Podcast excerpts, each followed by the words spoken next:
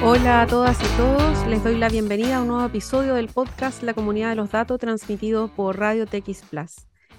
Producto de la pandemia y gracias a los avances de las TICs, el trabajo a distancia creció considerablemente. Sin embargo, más allá de las oportunidades que podría representar en general el teletrabajo, esta modalidad en el contexto de crisis sanitaria ha supuesto no solo una desventaja potencial para las mujeres dadas las labores de cuidado, tareas domésticas, y el empleo remunerado con el que deben cumplir, sino también una instancia más de riesgo que puede conducir a la violencia y el acoso en el mundo del trabajo. La OIT adoptó en, en junio del 2019 el convenio 190, el primer instrumento legal sobre violencia y acoso en el trabajo a nivel internacional y de carácter normativo. Reconoce el derecho de todas las personas a un mundo del trabajo libre de violencia y acoso, independiente de la existencia de un régimen contractual del sector en que se desarrolle, sea estatal o privado, eh, se trate de trabajadores practicantes, becarios, aprendices o voluntarios, o incluso si provienen de la economía informal. Asimismo, el convenio resulta aplicable también en el marco de las comunicaciones que están relacionadas con el trabajo, incluidas las realizadas a través de las TICs, inclusive en los espacios públicos y privados cuando son un lugar de trabajo. El convenio 190, junto con la recomendación 206 que complementa este instrumento, con proposiciones y determinadas notas técnicas preparadas también por la OIT, entienden por violencia y acoso en el mundo del trabajo al conjunto de comportamientos y prácticas inaceptables o de amenazas de tales comportamientos y prácticas, ya sea que se manifiesten de una sola vez o de manera repetida, que tengan por objeto que causen o sean susceptibles de causar un daño físico, psicológico, sexual o económico e incluye la violencia y el acoso por razón de género, y entiende por violencia y acoso por razón de género la violencia y el acoso que van dirigidos contra las personas por razón de su sexo o género, o que afectan de manera desproporcionada a personas de un sexo o género determinado e incluye también el acoso sexual. El convenio y la recomendación se basan en la adopción en consulta con las organizaciones de empleadores y los trabajadores eh, también representativas de un enfoque que es inclusivo, integrado y que tenga en cuenta las consideraciones de género a fin de prevenir y evitar eh, y eliminar la violencia y acoso en el mundo del trabajo. Eh, en Chile, eh, la definición y, y, prohibición de estas conductas es una exigencia también para los estados, como asimismo adoptar las medidas de prevención, de protección, el control de su aplicación, las vías de recurso y reparación, orientación, formación y, sensibilización. En Chile, hace unas semanas, el gobierno ya anunció su ratificación cómo estamos en el resto de América Latina. Bueno, vamos a conversar un poquito acá con nuestra invitada, eh, Candy Rodríguez, pero antes saludar a uno de nuestros auspiciadores, Maglión Abogados, que es un estudio jurídico recomendado por los rankings más prestigiosos a nivel mundial como uno de los mejores estudios de Chile. Lo puede conocer en www.magliona.cl. Bueno, Candy, comunicadora y consultora en tecnología, feminismo, seguridad digital y derechos humanos ella es encargada de comunicación y representante en México del proyecto Acoso.online. Hola Candy, muchas gracias por, por venir y a compartir con nosotros. Hola, buenos días a todas y todos. Eh, muchas gracias por la invitación y es un gusto poder acompañarles. Muchas gracias. Bueno, Candy, eh, ya habíamos adelantado, eh, Acoso.online realizó eh, durante este año un trabajo eh, bastante extenso y completo sobre violencia de género en el teletrabajo. En el marco de ese, proyecto, Candy, ¿cuáles fueron los hallazgos que pudieron identificar? ¿Cómo, cómo fue ese trabajo desde el inicio hasta, hasta hoy? Bueno, te cuento. en el 2020 justo cuando estaba en medio de la pandemia y como mencionabas hace un momento, el teletrabajo aumentó, eh, realizamos la investigación más allá de la pandemia, eh, más allá de la pandemia COVID-19, los retos que deja el teletrabajo respecto a la violencia de género. Esta investigación la realizó Paz Peña y bueno, entre los hallazgos principales eh, encontró que, bueno, para esto hicimos una encuesta a nivel regional eh, donde participaron eh, personas de al menos 15 eh, países. Bueno, Acoso Online actualmente tiene presencia en 19 países y trabajamos en células. con partners locales que nos ayudan a difundir la información y en este caso nos ayudaron a compartir la encuesta con, con más personas teletrabajadoras. Y bueno, entre los hallazgos principales encontramos que eh, la violencia de género con respecto a el teletrabajo se relaciona en tres aspectos principales, que uno es el acoso eh, por razones de género, como mencionabas hace un momento, que pueden ser discriminaciones, o comentarios sexistas en torno a tu desempeño, ¿no? O sea, eh, hemos escuchado como comentarios tipo, eh, es de esa manera porque es mujer o no puedes desarrollar tu trabajo porque eres mujer porque no tienes las capacidades, porque eres mujer. Entonces, uno de ellos fue específicamente por acoso y se da de este, personas con mayores cargos en, en el empleo, este, a personas que pueden ser eh, más jóvenes, mujeres, disidentes de género, de la diversidad sexual. Entonces, ese fue uno de los principales hallazgos. Eh, el segundo hallazgo fue que se relaciona específicamente también con el acoso sexual, que tiene que ver con eh, comentarios hacia tu cuerpo, hacia tu, hacia tu persona, este, específicamente sexuales. La misma situación. Eh, se da de personas con mayores cargos a personas que están en situaciones un poco más vulnerables en el espacio de teletrabajo. Eh, también es importante mencionar que muchos de estos, estos actos de acoso sexual se dan a través de plataformas que se utilizan para desempeñarse laboralmente, que pueden ser mensajerías, eh, conferencias, este, videollamadas, mails, eh, que son específicamente en el ámbito, este, que se desarrollan en el ámbito laboral, ¿no? Que se utilizan para desarrollar tu trabajo. Entonces eso, y también otro rasgo importante que encontramos es que la violencia eh, de género en el teletrabajo está relacionada con la violencia doméstica. Eh, esto porque muchas veces las personas que estuvieron realizando teletrabajo eh, se encontraban en espacios en los que alguien o ellas mismas estaban sufriendo violencia doméstica. Eh, esta se presenta en el control de nuestros dispositivos electrónicos, en el poco acceso a poder trabajar de manera segura. Entonces, en la encuesta, algunas personas nos dijeron que estaban viviendo el confinamiento con alguien que estaba sufriendo eh, violencia doméstica o que ellas mismas habían sufrido violencia doméstica. En México hubo un caso muy fuerte, tremendo, de una profesora de una universidad pública que estaba dando su clase y, su esposo eh, en medio de la clase la golpeó por utilizar su computadora. Entonces, eh, la violencia doméstica en los espacios de teletrabajo sí también es, es muy importante señalarla porque es un tema invisible. O sea, también esto que encontramos es que las personas no, no eh, consideran denunciar, decir, eh, porque se considera que es, es, un, es un tema privado, ¿no? Es un tema de casa. Eh, y no hay los mecanismos para poder denunciarlo. por ejemplo, muchos lugares de trabajo no tienen protocolos de denuncia no, este, no existe la manera de acercarse a recursos humanos o incluso no existen recursos humanos, ¿no? Entonces, ¿cómo denuncias que estás sufriendo eh, violencia de género en tu espacio de teletrabajo si muchas veces es tu empleador quien te está ejerciendo esta violencia o no hay un protocolo mecanismo para poder denunciar? Entonces, eso por un lado y eh, después de esto, en el 2021, hicimos una página web con herramientas para, este, más bien, eh, a finales de 2021-2022 para eh, poder identificar qué es esto de la violencia en los espacios de teletrabajo. Y bueno, la pueden encontrar si buscan acoso.online slash teletrabajo.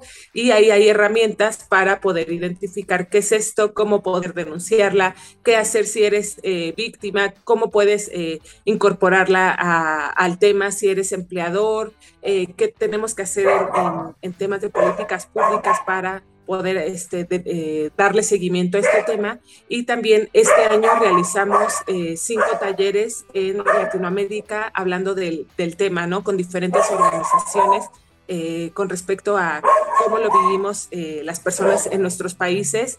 Y bueno, estos talleres tuvieron diferentes enfoques con las compañeras de hiperderecho en Perú, se relacionó con este, el cuidado, ¿no? O sea, como el teletrabajo está vinculado al cuidado y la maternidad eh, con eh, los, compañeros y compañeras de artículo 19 y hablamos sobre los, los derechos laborales en los espacios de teletrabajo y cómo debemos emplear nuevos contratos que se adapten a lo que está pasando en este momento, ¿no? Que ya no estamos atravesados por la virtualidad y eh, con IPANDETEC y TEDIC hablamos sobre este, este derecho a la desconexión, este derecho a, poder este, realizar nuestro trabajo con herramientas adecuadas, porque también ese es un tema, ¿no? Muchas veces las personas teletrabajadoras realizamos nuestro trabajo con nuestras propias herramientas. No contamos eh, con eh, herramientas adecuadas, por ejemplo, una computadora, un celular,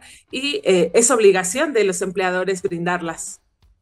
Oye, Candy, cuando hablamos un poco de estos desafíos que, representa el teletrabajo respecto a la violencia de género online, eh, ¿cuáles podrían ser, si uno piensa, tanto desde las comunidades como en las autoridades, que para poder prevenirla? Porque el trabajo que se desarrolló por acoso.online es bien completo en ese sentido, porque porque hace una, una entrega herramientas y recomendaciones para las trabajadoras que teletrabajan, como para también eh, eh, si la persona que quiere un poco interiorizarse es un empleador o incluso estas las recomendaciones o estas guías de recomendaciones para las políticas públicas. Eh, un poco como, ¿qué podrías tú em, comentar acá sobre las recomendaciones para las teletrabajadoras? justo en, en la web tenemos en tres niveles estas recomendaciones, ¿no? ¿Qué puedo hacer si soy víctima? ¿Qué puedo hacer si soy empleador? ¿Y qué puedo hacer a nivel política pública, ¿no? Porque justo se van complementando y, podemos tener, eh, ah, ¿qué palabra utilizo? Cambios, cambios eh, eh, con respecto a esto. Por ejemplo, si eres una persona teletrabajadora, que está sufriendo eh, violencia de género o que conoce a alguien que está sufriendo violencia de género, es, eh, pues podemos empezar documentando el caso, ¿no? O sea, como víctima, documentar el caso, este, contarlo también a las personas en las que, con las que estamos trabajando, porque justo lo que mencionaba hace un momento, se tiene la idea de que este problema es personal y porque es personal lo, lo tienes que resolver tú con la persona con la que estás siendo afectada, cuando no es así eh, como empleadores tenemos la responsabilidad de informar a las personas que, con las que trabajamos qué es la violencia de género. Primero, que, que existe, ¿no? Que no sea invisible, eh, generar protocolos para poder denunciar o eh, llevar a cabo un proceso interno en el que las personas que están siendo atravesadas por este conflicto puedan sentirse también este, resguardadas y puedan sentir que de algún modo eh, se está haciendo algo al respecto, ¿no? O eh, detener la violencia. también es importante. A nivel tecnológico, también esto de, de usar, tratar de usar los dispositivos y los canales de comunicación que la empresa te provea y, dentro de los horarios de trabajo para el uso de, esos, de esos canales finalmente. Mm. Sí, también eso es importante, o sea, como justo utilizar eh, a nivel tecnológico los canales en el momento específico y para cosas que son completamente de trabajo. Por eso lo que mencionaba hace un momento de, la, la, las conversaciones que tuvimos con, con IPANDETEC, justamente hablábamos de que no tenemos acceso a dispositivos para el trabajo. O sea, tenemos que mezclarlos con los de la vida personal. Entonces, ¿dónde está también este, este límite, no? ¿Dónde ponemos el límite si estás utilizando tus dispositivos personales para laborar? Porque no, eh, la empresa o el empleador no tiene la capacidad de brindarte también estas herramientas. Pasa también que muchas veces nuestras conversaciones laborales las estamos teniendo a través de WhatsApp, cuando debería haber canales específicos para el trabajo. Entonces, eh, es difícil marcar estos límites y también por la misma situación es, un poco más complicado eh, poder entender los límites y reconocerlos, ¿no? Entonces, eh, eso como empleadores, ¿no? Tenemos esta o tienen esta obligación con las personas que hacemos teletrabajo. Sin embargo, pues se pone también ahí un montón de aristas que es que muchas veces la misma empresa no tiene la capacidad de de brindar todas estas herramientas eh, a nivel dispositivo, pero, o sea, sí tienen la, o sea, deberían tener la capacidad al menos de marcar límites con respecto al horario, los canales que se van a utilizar para realizar el teletrabajo, eh, que haya información al respecto sobre la violencia de género. Entonces, eso es algo muy importante, empezar a poner sobre la mesa que es responsabilidad de los empleadores y empleadoras eh, hablar sobre este tema para que deje de ser invisible. Y a nivel política pública, como mencionabas hace un momento, eh, informarnos ¿no? al respecto y pues eh, incorporarnos al convenio C-190. Al, al, menos en América Latina solo hay tres países que están incorporados actualmente a este convenio, que es Ecuador, Uruguay ah, y creo que Argentina. Entonces, este... Chile, Chile anunció hace dos semanas atrás la ratificación del convenio, Candy. Eso, es increíble, ¿no? O sea, como llevarlo a la mesa, que, que, existe un convenio que obliga a los estados a eh, incorporar el tema y reconocerlo como urgente. claro, frente, eh, frente a los estados es aprobar, ratificar el convenio, fortalecer esas políticas que permitan prevenir, contener y remediar esas formas de acoso eh, del trabajo y violencia en el trabajo en general y en el teletrabajo en específico. y dentro de esa legislación, claro, el Estado debe definir y prohibir todo tipo de violencia y acoso en el mundo del trabajo, eh, con inclusión de la violencia y acoso por razón de género. Entonces, claro, cuando uno piensa como en todo esto que hay que elaborar, porque de parte de los empleadores también, o sea, mínimo crear y publicitar los canales de denuncia para estos casos, eh, establecer y trabajar un código de conducta en el teletrabajo donde esos tipos de violencia también puedan ser incluidos y las capacitaciones y cursos de sensibilización sobre estos temas, porque la verdad es que falta mucho. A mí a veces me llegan casos de, de, trabajadoras que han sufrido tipos de violencia de género digital en el mundo del trabajo, además. Entonces, claro, hoy día em, parece ser que en esta hoja de ruta que pensamos en el fondo también para los, eh, para los países, además de ratificar y, fortalecer esas políticas de prevención, etcétera, em, sería importante también eh, constituir una, una, instancia, una articulación intergubernamental, pero también eh, con inclusión obligatoria de ciertos actores incidentes en materia de violencia de género, como, como son la sociedad civil, la academia o también los representantes de los sindicatos o sea, como les decía, es, es, importante trabajarlo en, los, en todos los niveles, ¿no? O sea, a nivel personal, a nivel colectivo, a nivel laboral y a nivel este, política pública, porque no tiene sentido si supongamos... Eh, eh, lo estamos hablando solo en nuestros espacios de trabajo, pero no hay una regulación o una legislación que nos garantice eh, acceso a la justicia o, o, al menos este o al menos reconocer el tema, ¿no? Más allá porque hablar de acceso a la justicia es eso también muy complicado, pero este, eh, por lo menos reconocer que es un tema importante y que nos involucra en todos los, a todos los sectores de la sociedad. Sí, hoy en el informe a mí me tocó, bueno, tuve la oportunidad de trabajar con el equipo eh, viendo justamente la guía de políticas públicas y ahí donde nosotros recomendamos como, como en este proyecto es la creación de esta... Eh, articulación de distintos actores de la academia, sociedad civil y el Estado, donde pudieran participar representantes del Ministerio de la Mujer, de Igualdad de Género, las mujeres, estoy hablando en general de los países de América Latina, em, eh, también un representante de los servicios organismos encargados de implementar esas políticas, eh, representante del Ministerio del Trabajo, de órganos relacionados como la Dirección del Trabajo en el caso de Chile, o del Ministerio de Tecnologías de la Información y Comunicaciones o afines, representantes sindicales, de las empresas, de los gremios, porque también hay ciertos lugares eh, o cierto tipo de sectores donde se puede dar mayor, eh, em, con mayor relevancia la, violencia de género en el trabajo. Eh, y, falta, y faltan además muchos datos, información oficial respecto a estadísticas de este tipo. No, no existen en materia de, salvo únicamente, creo que algunas investigaciones eh, realizada desde la sociedad civil, eh, que, donde se han podido advertir ciertas tendencias en relación con estos perfiles, los, perfiles tanto de las víctimas como de los agresores, las conductas más habituales y otras consideraciones de, Entonces, creo que en general, cuando hablamos de violencia de género, eh, la falta de, estadística y en este punto particular del teletrabajo es mayor, más, más importante aún. Em, dentro de estas campañas, Canti, tú, para, para, para, como ir cerrando, la, ¿tuvieron la oportunidad de trabajar con sindicatos también o solamente con comunidades de trabajadores? Eh, dentro de la campaña solo pudimos trabajar con, con teletrabajadoras porque justo eh, acercarse a los sindicatos es, es, más complicado, ¿no? Y como les mencionaba, este, estuvimos trabajando con nuestros partners locales y lo que logramos fue como eh, juntarnos con gente que era teletrabajadora.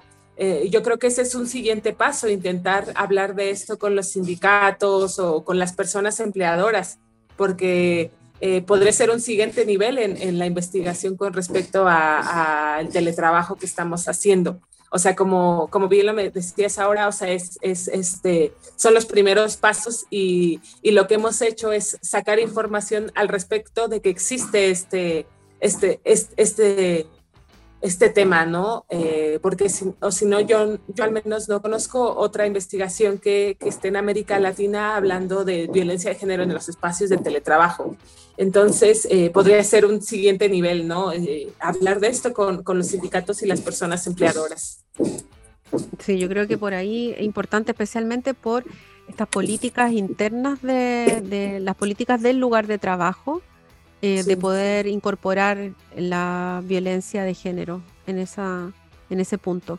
Bueno, hay, em, tampoco se han elaborado, como te digo, muchos informes ni investigaciones, como tú decías, eh, pero acá las campañas de prevención, que en realidad tendría que ser campañas de prevención transversales, tanto de como de grupos sindicales, como los grupos, gremios empresariales, los organismos públicos, eh, que también tienen que ver con, estas materias, campañas de prevención, educación, de sensibilización, capacitación en general. Creo que estamos ahí, no sé, el camino es, largo. Eh, y, bueno, em, la información está toda disponible entonces en, en acoso.online slash teletrabajo. Y además hay otra, hay más información allí, eh, Candy, que a ti te, sería importante aprovechar este, este espacio para, para comentar otras herramientas que están también disponibles en el sitio, en el proyecto acoso.online. Sí, en acoso.online tenemos eh, información sobre las legislaciones de 19 países para denunciar eh, difusión de contenido íntimo sin consentimiento y acoso, acoso este, ciberacoso. Entonces, bueno, si eh, están siendo víctimas o quieren conocer más al respecto sobre las legislaciones o cómo denunciar en plataformas o herramientas para hacerle frente a este tipo de violencia, ahí la pueden encontrar. Además, eh, también tenemos otro, otro micrositio web dentro de Acoso Online que se llama emergencia.acoso.online. Eh, este, y ahí podrán encontrar campañas como campañas este, eh, para hacer sexo inseguro, herramientas para eh, cómo hablar del tema con eh, estudiantes en escuelas, qué este, informes, me fue la palabra, informes sobre de manera general cómo este, se ha relacionado la violencia género online eh, contra las mujeres. Entonces, bueno, hay, hay un montón de herramientas específicas para hablar de violencia de género online. Ya, perfecto. Muchas gracias, Candy. Eh, bueno, vamos a cerrar la conversación. Yo me encantaría volver a conversar contigo sobre eh, los proyectos que hace Acoso.online. Em, y bueno, me despido. Muchas gracias por, por venir a acompañarnos, compartir. Candy. Gracias a ustedes. Gracias. Bueno, eh, ¿sabía usted que el pasaporte chileno es el más poderoso de América Latina? que abre puertas para acceder a 174 países sin visa, ubicándose en el lugar número 13 a nivel mundial. IDEMIA, fabricantes del pasaporte en Chile, hacen el mundo más seguro. Son líderes de, en identidad y biometría y entregan tecnología sofisticada a escala ciudadana. Muchas gracias por vernos y escucharnos. Nos encontramos el próximo miércoles en la comunidad de los datos Sigan conectadas y conectados a TX Plus, donde pueden encontrar la mejor información sobre ciencia, tecnología, salud y mucho más.